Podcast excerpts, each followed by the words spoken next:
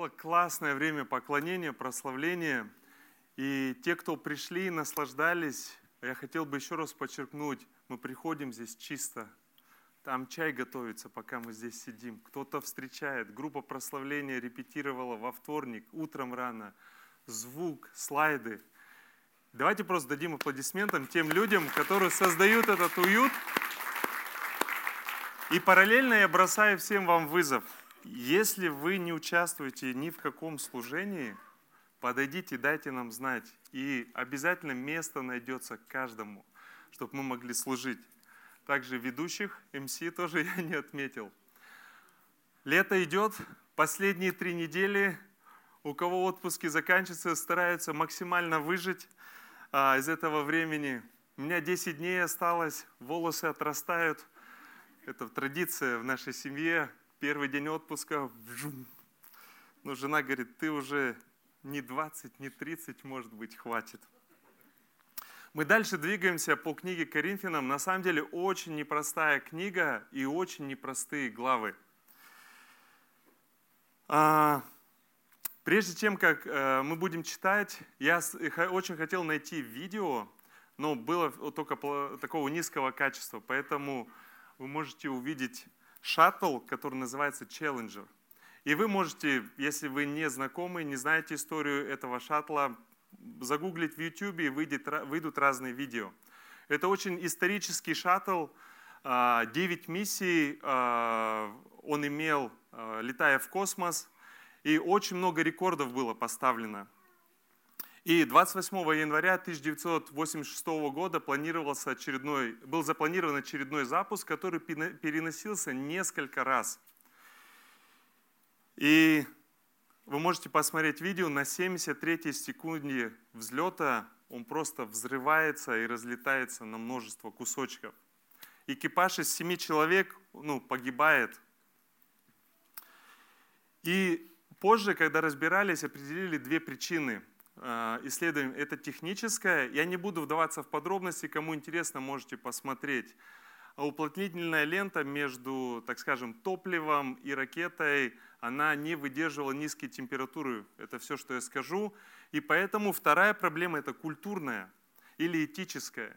Инженеры, они, несколько инженеров, они обращали внимание, они говорили, пожалуйста, перенесите пуск, потому что слишком холодно.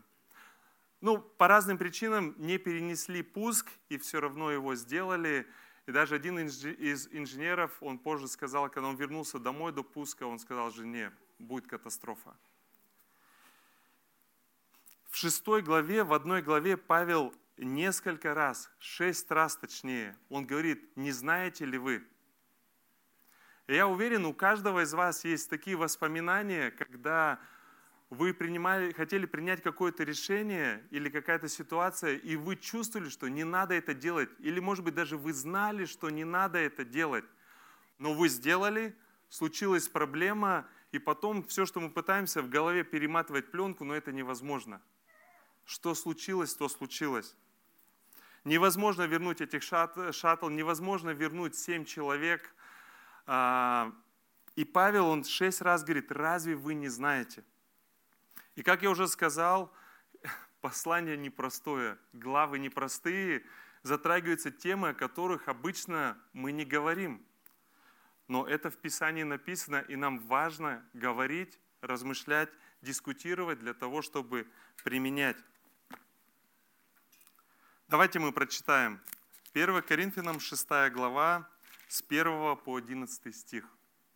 Кстати, друзья, мне нужна помощь от вас последнее время я заметил тенденцию в себе, когда я выступаю, я разгоняюсь, и я этого не замечаю.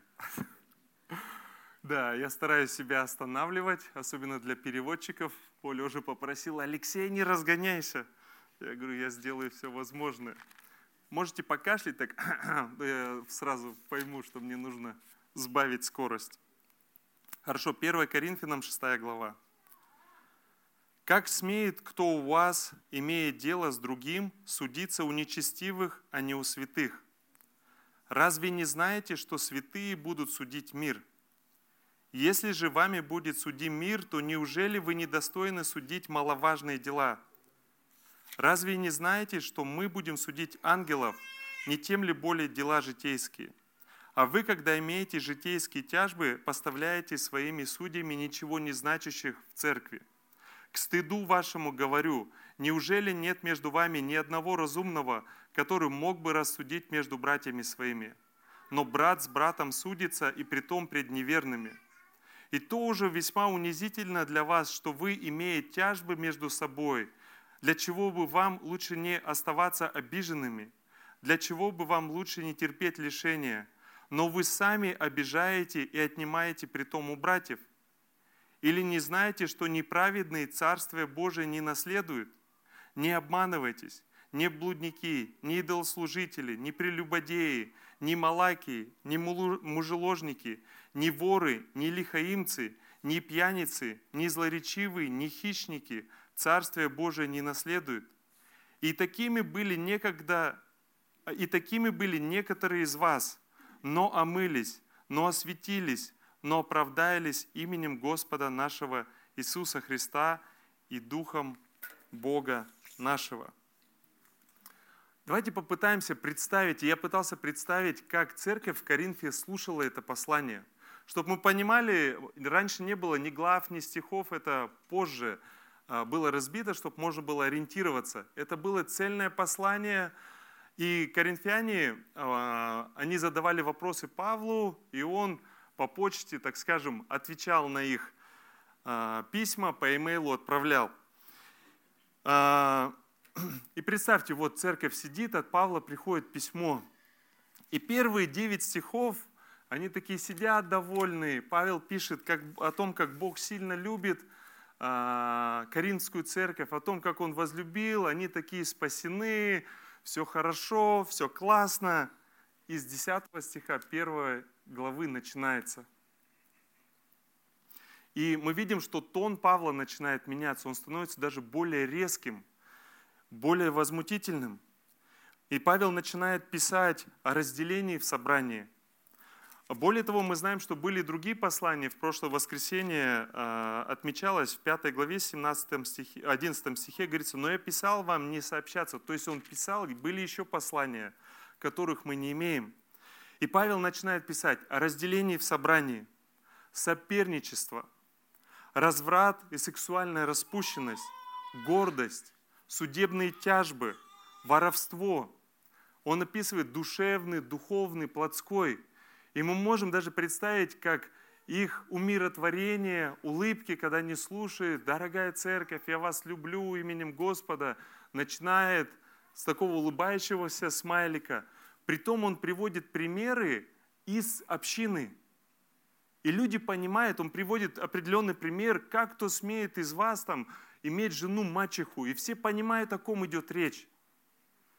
Начинают опускать глаза, краснеть и так далее.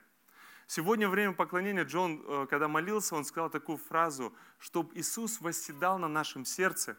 Когда Павел во второй, третьей главе пишет и духовный, душевный, плотской, мне очень нравится иллюстрация.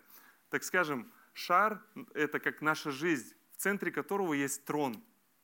И на троне сидит Иисус. Это иллюстрация духовного человека, что мы говорим, Иисус, Ты будь господином моей жизни – и это на самом деле является прославлением и поклонением Бога. Не только тогда, когда мы поем, когда мы говорим, Иисус, Ты мой Господь во всех сферах жизни. Неверующий человек, все просто. Тот, кто не верит в Бога, на троне сидит Он, Иисуса вообще нет в жизни. Описание плотского человека, тогда, когда он через время говорит, Иисус, можно я опять на трон сяду? И Иисус не препятствует. И человек сидит и управляет своей жизнью. И коринфяне, и дальше он приводит конкретные примеры. Как я сказал, если мы представим, как бы это проходило, то есть они понимали, о ком идет речь, какие примеры он приводит. Когда я читал, смотрел и параллельные отрывки, и я, у меня просто в голове такая фраза «нет предела прогрессии греха». И когда мы говорим о грехе, это не просто какие-то действия, и мы об этом поговорим позже. Нет предела прогрессии греха. Грех – это такая сила, что если дать волю, будет разлагать. Это не значит, что человек пойдет, убьет или совершит аморальный поступок. Это значит, на троне сердца человек твердо сядет. Возможно, приходит в церковь, читает даже Библию, но на троне сердца сидит он, держит свою жизнь в контроле, и у него нет желания слушаться и исполнять Слово Божие. Вот что делает грех. Иногда мы думаем, что грех это сразу что-то такое ужасное, аморальное, грубое. Если на троне вашего сердца сидите вы, то нужно что-то менять. Грех будет разлагать. Нет предела прогрессии греха. И в 6 главе с 1 по 8 стих Павел начинает описывать про судебные тяжбы и воровство. Интересно, что в еврейской культуре а, может быть уместно привести эту пословицу э, «ссоры из избы не выносят». Они всегда старались в своем доме, в своей семье, в своей общине решить вопросы. Но дело происходит в Коринфе. Это эллины и греки – им настолько нравились суды, что в каком-то смысле каждый грек, он был юристом. Им очень нравилось собраться, какая-то ситуация, и они там судят. Более того, в зависимости от того, э, какое преступление было совершено, приглашали простых граждан, и в некоторых странах до сих пор это практика, быть частью э, присяжных, которые выслушивали, говорили свое дело, потом принималось решение. И это даже сравнивалось наряду с развлечениями. То есть есть обвинение, защита, все сидят, они не играли в шахматы, в шашки. Вот в что им было интересно. И поэтому это все пришло в церковь. Когда происходила какая-то проблема, а, они не пытались решить в собрании, если есть конфликт, они просто шли, приглашали людей, и, так скажем, совершалось судилище – Воровство невероятно процветало в Коринфе. И э, смертная казнь была даже за очень мелкое воровство. Поэтому оно происходило, вот, ну представим, что люди выросли в такой культуре, что воровать это нормально. Там оставил телефон, проходишь, его взял, пошел. И вот люди уверовали. Нужно время, чтобы что-то поменялось. И в церкви проблемы. И, естественно, Павла также беспокоит какое-то свидетельство для этого мира – то есть, когда в общине такая атмосфера недоверия, подозрения, и более того, они приходят, вместо того, чтобы решить в общине вопрос, они приходят к неверующим и рассказывают, э, как это может происходить. Один говорит, вот я пришел в церковь, когда я поднял руки, прославлял, мой iPhone лежал сзади, когда я повернулся, его нету. Я знаю, что это он украл. Извини, Назим, что на тебя показал.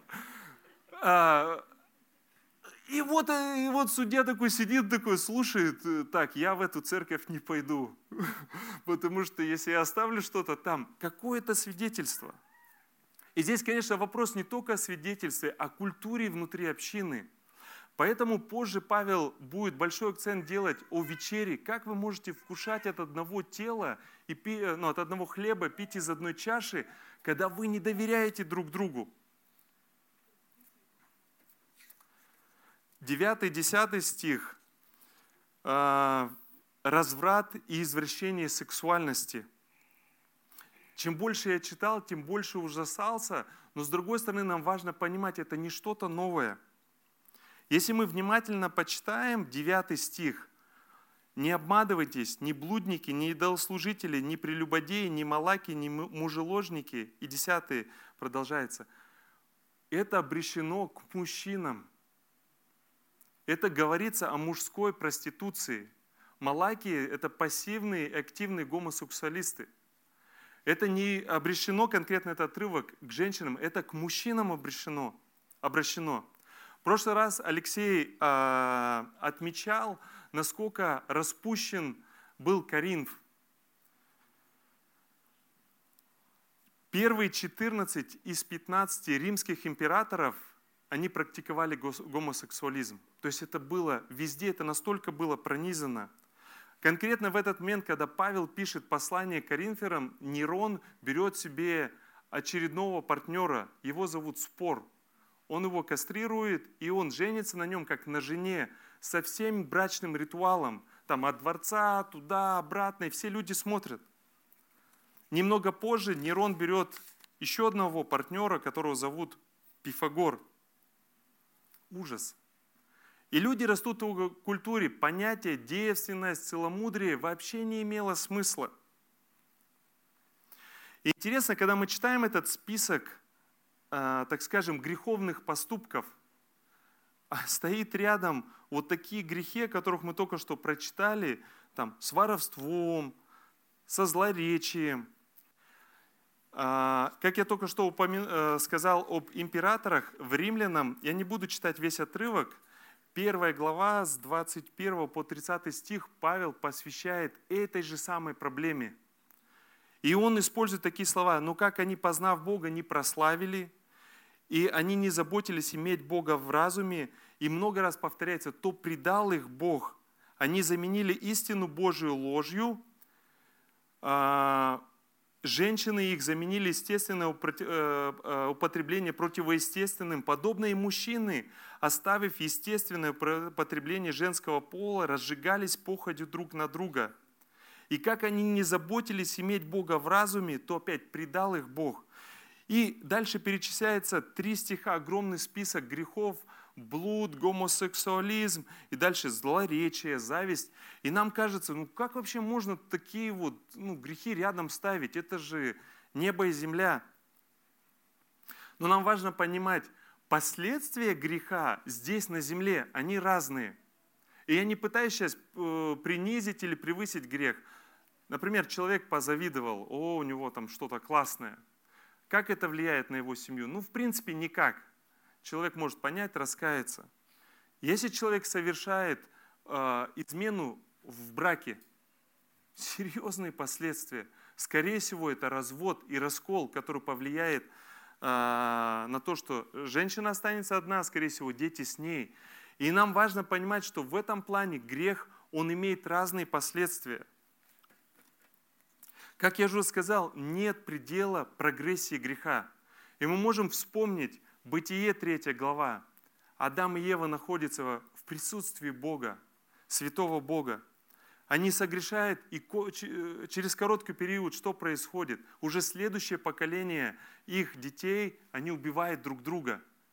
Кто учил? Почему не подраться? Почему там не высказать? А просто убить. Вот что грех делает. Это он просто разлагает внутри. Бытие 6 э, глава, 5 стих. Это история про Ноя.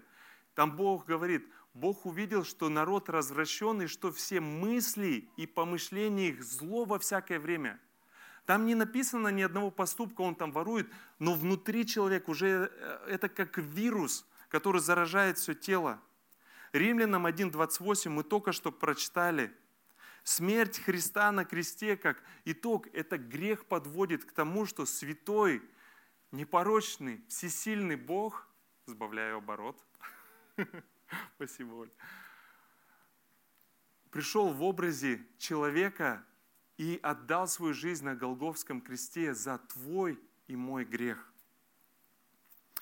Я бы хотел, чтобы мы немного поговорили о природе греха, потому что часто мы фокусируемся, я так назову, на греховных поступках, на каких-то проявлениях. Что такое грех? В первую очередь, это бунт против Бога. Это тогда, когда человек, как я уже сказал, хочет управлять своей жизнью сам, не так, как вот, вот что является грехом. И вследствие того, что человек бунтует против Бога, то есть ему не нравится, что Бог сказал, Бог сказал Адаму Ему, Еве, не ешьте плода от этого дерева, а, можно обвинить змея, но им не понравилось. В конечном итоге они съели, мы видим, мы пожинаем последствия того, что они сделали. Суть была даже не в том, что они э, откусили, а в том, что внутри у них бунт против Бога пошел. Бог сказал, ну, они подумали, а почему я сам не могу решать, что я сделаю? Вот это природа греха, вот это основание греха. И в Писании чаще всего грех описывается такими терминами. Конечно, их больше, но я выбрал три. Это беззаконие. Здесь очень просто понимать. Есть какой-то закон или установление, когда Бог говорит, так делай, так не делай. Если Бог говорит, так не делай, а, и человек не следует, то это беззаконие. Преступление можно было бы нарисовать такую черту, за которую нельзя заступать. До сюда можно, дальше нельзя. И это можно видеть с детьми очень классно. Когда какие-то моменты детям говоришь, так, сюда вот не заступай. Вот они прям хотят наступить вот пальчиком на край линии, вот, вот, вот, как бы вот на границе. Очень легко это видеть в отношениях, вопрос преступления, каких-то границ, когда парень и девушка начинают встречаться. Эмоции, химия в голове, как сейчас иногда говорят, башню сносит. Человек понимает, как эта линия проходит. Писание ясно говорит, что секс, интимные отношения только внутри брака между, это важно сейчас подчеркивать, одним мужчиной и одной женщиной. Вот эта черта и так и влечет переступить. Э, за ручку ходим нормально все, потом приобнять, поцеловать, руки распускать и так далее. И это идет от преступления, то есть беззаконие, когда есть ясно написано «так делай, так не делай», белым по черному, черным по белому. Да, и ты четко понимаешь, сделал преступление, когда есть какая-то линия, до которой ты можешь дойти, дальше нет – все, точка. И третье – это само слово «грех». Оно по сути означает и переводится «не попасть в цель». Но это осознанно не попасть в цель. То есть, допустим, если моя цель – телевизор, я беру лук или ружье, и я осознанно стреляю сбоку, не попадаю. Это тоже описание греха или бунта против Бога, когда Бог говорит, сделай так. Например, вопрос прощения – вопрос целомудренности и так далее, мы ясно понимаем, что Бог хочет от меня, но я осознанно бунтую. Я говорю, я не буду его прощать, ее, его или ее, я не буду общаться. Это грех, я знаю, что я должен сделать, но я осознанно этого не делаю. И эти три описания, если мы вернемся к отрывку, Павел, как я сказал, в этой главе он шесть раз говорит, не знаете ли вы, и я уверен, что это применимо ко всем нам. Не знаете ли вы? Мы знаем, мы делаем какие-то поступки. Э, если говорить в контексте сегодняшнего отрывка, э, парень-девушка не соблюдают дистанцию, она забеременела. Я сейчас не говорю про ребенка. То есть, э, и теперь, о, Господи, почему мне это пришло? Ну, при чем здесь Бог? И вообще, при чем здесь сатана? То есть у нас есть решение. Мы иногда обвиняем либо Бога в том, почему вот это произошло. Хотя если проанализировать, наша греховная натура и влечение приводит нас к последствиям. Или мы начинаем обвинять сатану. Ох, он такой плохой, ох, он вот это, вот это сделал. Ну, я даже иногда думаю, такой сатана стоит в стороне, думаю, ребята, а я вообще при чем? Ну, ты решаешь, ты делаешь. В общем, и когда я думал о грехе, что грех это больше, чем дела и поступки. Еще раз, нам важно не фокусироваться на каких-то делах. Это вирус, это зараза, который вот поражает, скажем, наше нутро, наше естество.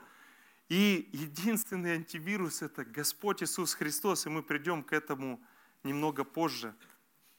Мне очень понравилась иллюстрация, которую Алексей пару недель назад использовал. Это, а, и я сам часто использую в благовестии эту иллюстрацию, что человек здесь, Бог там, есть пропасть, и единственный путь спасения – это Иисус Христос. И это истина. Ну, если мы не говорим ничего дальше, что это значит – Человек думает, ну хорошо, мне нужно поверить, хорошо, я поверил, я перешел по кресту, я с Богом, классно, можно расслабиться. Если мы говорим в вопросе спасения, это суть Евангелия. Мы не можем заслужить нашими делами, мы ничего не можем прибавить к спасению.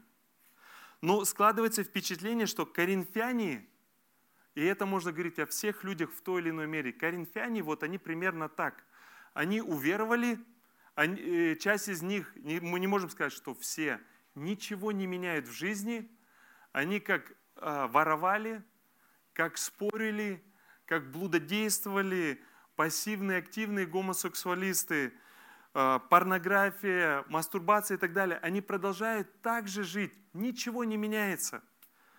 И даже сегодня, разговаривая, я слышу такую тенденцию, когда идет сильный упор, вот такой, о, Бог так любит, о, Он не может любить больше. И это истина. Бог меня спас, Его благодать покрывает, и так хорошо. Да, и что? Ну, как бы и все. И вот в таком состоянии. Поэтому, если мы видим только вот эту картинку и дальше, то есть вот этот путь, который начинается с Богом, который идет, это процесс освящения. Мы можем привести такую иллюстрацию. Новорожденный э, младенец. Если э, родители, семья, муж, жена думают, наша цель родить ребенка, и вот он родился маленький, и они говорят, все, мы сделали, там, не знаю, в церковь принесли, оставили, и тогда вот это примерно такая же иллюстрация. Его жизнь только начинается, о нем нужно заботиться, в него нужно вкладывать, его нужно воспитывать. Его жизнь продолжается. Такое же и в духовной сфере. И Павел, мы видим, и как резко он обращается. Он говорит, не стыдно ли вам? Как вы можете? К студу вашему говорю, не знаете ли вы в одной главе шесть раз – грустненько тогда. Хочется уже двигаться к решению. И давайте взглянем на следующий слайд. А, я хотел бы дать такую иллюстрацию. Дом до и после. Давайте представим, дом до – это тот момент, когда мы жили без Христа. Возможно, у вас, так условно скажем, ваша жизнь, этот дом выглядел гораздо хуже. Может быть, у него такие стены шатающиеся, крыша дырявая, окон нету. У кого-то может быть чуть-чуть лучше, но в любом случае это без Христа. И однажды в один день вы поверили, Бог коснулся вашего сердца, Бог пришел в вашу жизнь, и дом начал меняться, ваша жизнь начала меняться, преображаться. Я хочу вам рассказать притчу.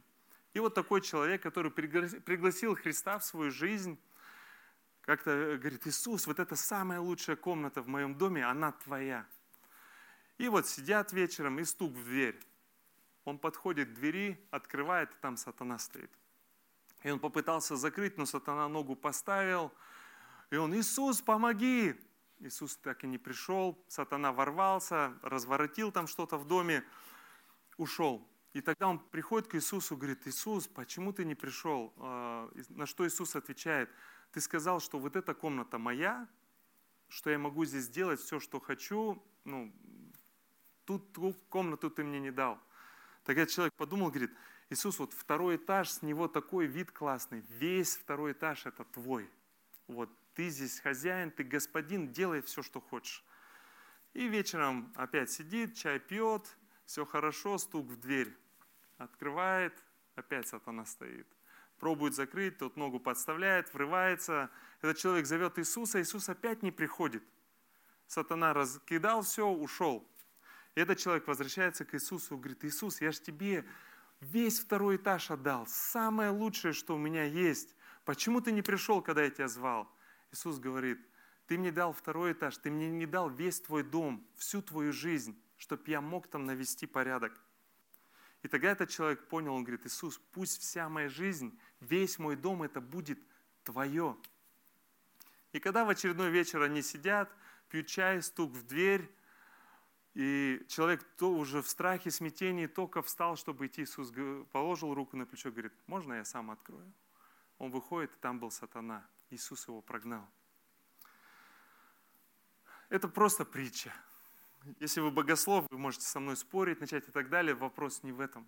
Как мы говорили, на троне нашего сердца, когда сидит Иисус, это понятие духовное, о чем говорит Павел. Это то, к чему Он призывает.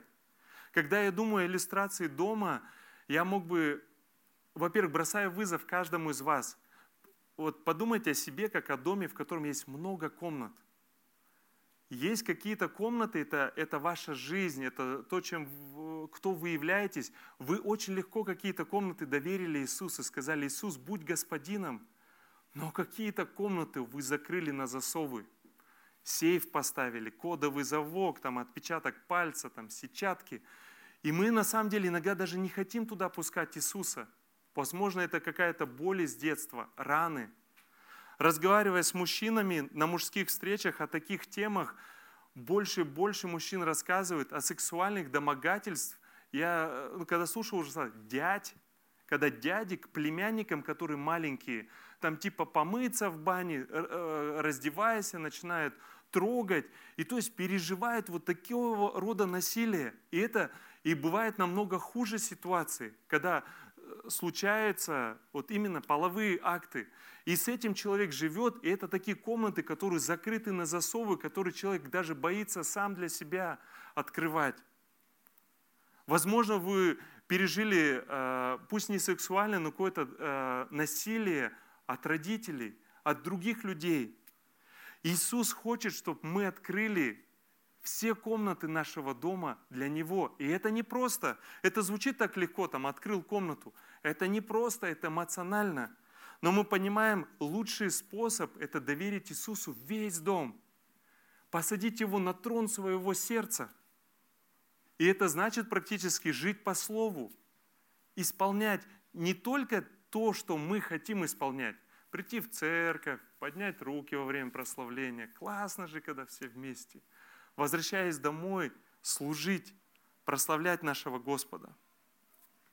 И как я сказал, единственный антивирус против греха, единственный, и нету другого, это Евангелие Иисуса Христа – Сколько на сегодняшний день тренингов о коммуникации, межличностных, решении межличностных конфликтов? Поднимите руку, если когда-то вы проходили тренинг о коммуникации и решении конфликтов. Я жду, когда перевод произойдет. Я думаю, многие.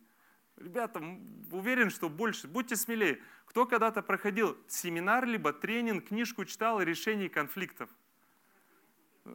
Конечно. Ну, я ожидал, что все поднимут. Да. И то есть, по сути, на сегодняшний день это классные тренинги, я не против них сам преподаю. То есть, по идее, это должно так улучшить наш мир и коммуникации, что мы даже не будем скандалить, мы не будем спорить, мы так все цивильно будем решать наши непонимания, разногласия. Но мы видим войны, дипломаты, которые там, PhD, может быть, по коммуникации, они воюют, страны воюют люди конфликтуют. То есть эти тренинги, они никоим образом не решают вопрос греха.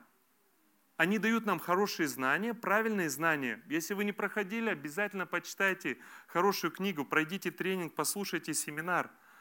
Единственный антивирус – это Евангелие Иисуса Христа.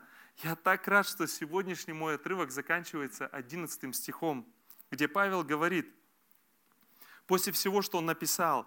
«И такими были некоторые из вас, но омылись, но осветились, но оправдавились именем Господа нашего Иисуса Христа и Духом Бога нашего». И Павел использует такие терминологии «омылись». А, в Греции, в Риме очень были популярны бани, всем было понятно, о, это пошел, помылся, ты чистый. И он говорит, но вы омылись сами? Нет, именем Господа нашего Иисуса Христа и Духом Бога вашего. Осветились. Осветились – это отделенный для означает. То есть раньше они были во тьме, раньше они были в мире, и освящение – это тогда, когда человек уверовал, это дословно означает отделенный для. Ну, естественно, для Бога здесь имеется в виду. Когда все, ты отделен от Бога, ты уже не соединен с грехом, на втором служении будет крещение, когда мы говорим, я умираю для греха и воскресаю для Господа. И многие из вас мы крестились, мы доверили свою жизнь Господу и оправдались. Оправдание – это такое классное слово. То есть были ли мы виновны? Сто процентов. Только ад, только наказание. И сам Бог, Он заплатил цену за грех на Голговском кресте – и каждому человеку предлагает прощение, очищение, оправдание даром для нас, но не даром для него. Когда мы говорим даром спасения, это неправильная формулировка. Каждый гвоздь забитый в руки и ноги Иисуса – это твой мой грех. Для Бога, для Иисуса это не было даром. Каждый удар плетью вот чего стоило. И в конечном итоге, когда он висел на кресте, что я лично считаю самым страшным было для него, он сказал, «Отче, почему ты оставил меня?» Я считаю, что это было намного страшнее всех тех истязаний, которые Христос прошел. Потому что грех был на нем, мы не до конца не знаем, что произошло в Троице, но он сказал, почему ты оставил меня? Говоря часто о прощении, искуплении, мы вспоминаем 1 Иоанна 1.9. Если исповедуем грехи наши, то Он, будучи верен и праведен, простит нам грехи наши и прости, э, очистит нас от всякой неправды. Да и аминь. И в завершении, как практический шаг, я хотел бы, чтобы мы рассмотрели этот отрывок немного больше. Как мы уже сказали, нет предела прогрессии греха. Алексей в прошлый раз говорил о малой закваске. Если дать греху, я сейчас не говорю про греховные поступки, чуть-чуть, зависть, гордость, э, если мы говорим о сексуальной распущенности, порнография просто захватывает. Более того, разговаривая на мужских встречах, кто-то говорит, «А, я не смотрю голых женщин. Я смотрю женщин в нижнем белье, она же не голая, все нормально, все прекрасно. Такого уровня порнографии – это порнография. Да, чуть-чуть она будет захватывать, она будет разрушать. Почему? Потому что на троне сердца сядете вы. Потому что какие-то комнаты вы скажете Иисусу, ты можешь быть хозяином здесь, здесь, но здесь я, Бог и Царь. Давайте мы внимательно прочитаем 1 Иоанна, 1 глава, с 7 по 10 стих в контексте. «Если же ходим во свете, подобно как Он, это Христос, во свете, то имеем общение друг с другом, и кровь Иисуса Христа, Сына Его, очищает нас от всякого греха. Если говорим, что не имеем греха, обманываем самих себя, и истины нет в нас – если исповедуем грехи наши, то Он, будучи верен и праведен, простит нам грехи наши и очистит нас от всякой неправды. Если говорим, что мы не согрешили, то представляем Его лживым, и Слова Его нет в нас. Теперь, смотря на этот отрывок в контексте 7 стиха, если же ходим во свете, подобно как Он во свете, то что мы имеем? Общение друг с другом и Кровь Иисуса Христа очищает. Так, стоп. С кем мы имеем общение?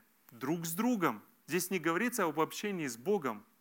Здесь говорится об общении друг с другом. Говорится ли здесь о том, как на охоту, на рыбалку съездил, там смешной анекдот? Нет. В контексте этого отрывка, если же ходим во свете, как Иисус ходит, тогда мы имеем общение. Говорится об общении, в котором мы открываем свои жизни друг другу где мы делимся, что Бог открывает, что классного происходит, какие победы. И также мы делимся, где есть искушение, где есть борьба, где есть падение. И написано дальше, от седьмой, «Имеем общение друг с другом, и кровь Иисуса Христа, Сына Его, очищает нас от всякого греха». Два стиха, 8 и 10 говорят, если мы говорим, что нет греха, то мы лжем, и мы говорим, что Бог лжец. И сейчас это популярно э, использовать, в Библии его нету, это слово подотчетность. Это очень важная, очень важная духовная практика. И я бросаю вызов каждому из вас. Если у вас нет подотчетного человека, возьмите неделю помолиться. И это не обязательно должен быть пастор, старейшина, лидер группы, человек, который любит Бога.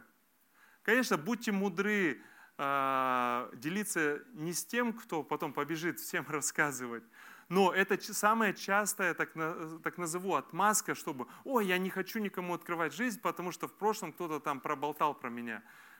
Это греховная натура, и мы все обжигались так или иначе. Более того, я ободряю в этой духовной практике мужчин встречаться с мужчинами, женщин встречаться с женщинами.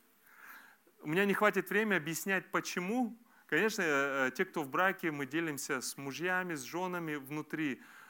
Но я настоятельно рекомендую поразмышлять, поговорить э, с супругом, помолиться и начать раз в неделю с каким, для мужчин с мужчинами, для женщин с женщинами. А, делиться. Это не значит, что мы должны прийти и рассказать, как мы нагрешили.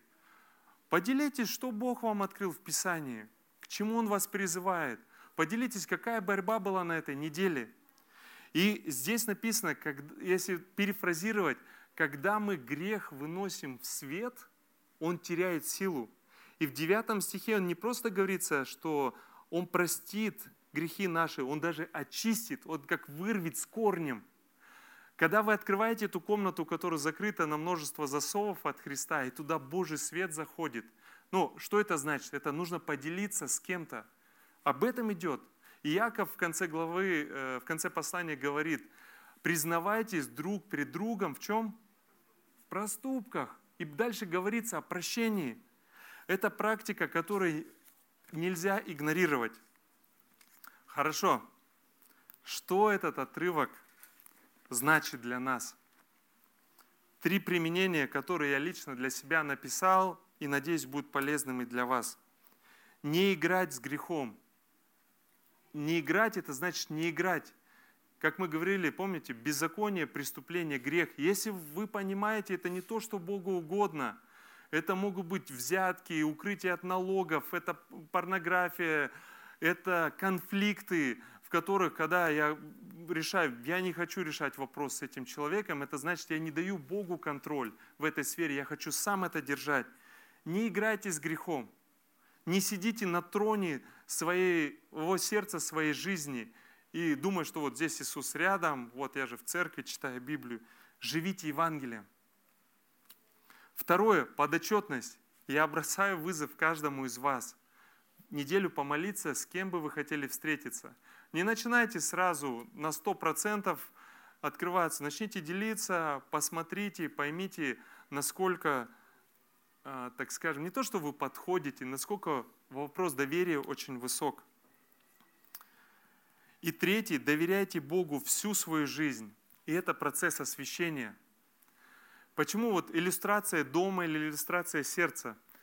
Представьте, что вот муж и жена на закате жизни, они сидят такие, понимают, что осталось совсем чуть-чуть, и муж подходит к жене и с гордостью такой говорит, родная, я был на 92% верен тебе.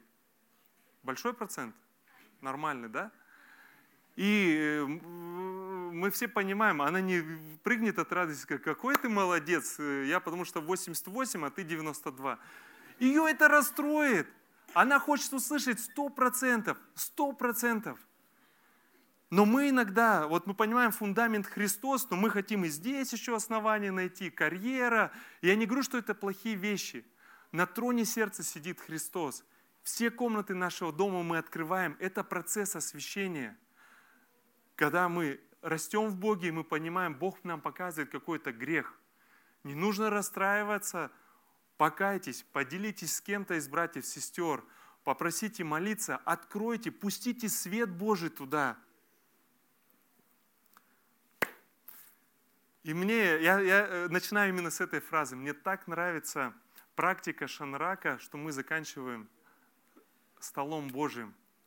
И когда мы говорим о том, что доверить всю свою жизнь Богу, это тот момент, когда мы выходим, и мы как одно собрание, мы вкушаем от одного хлеба, от одной чаши.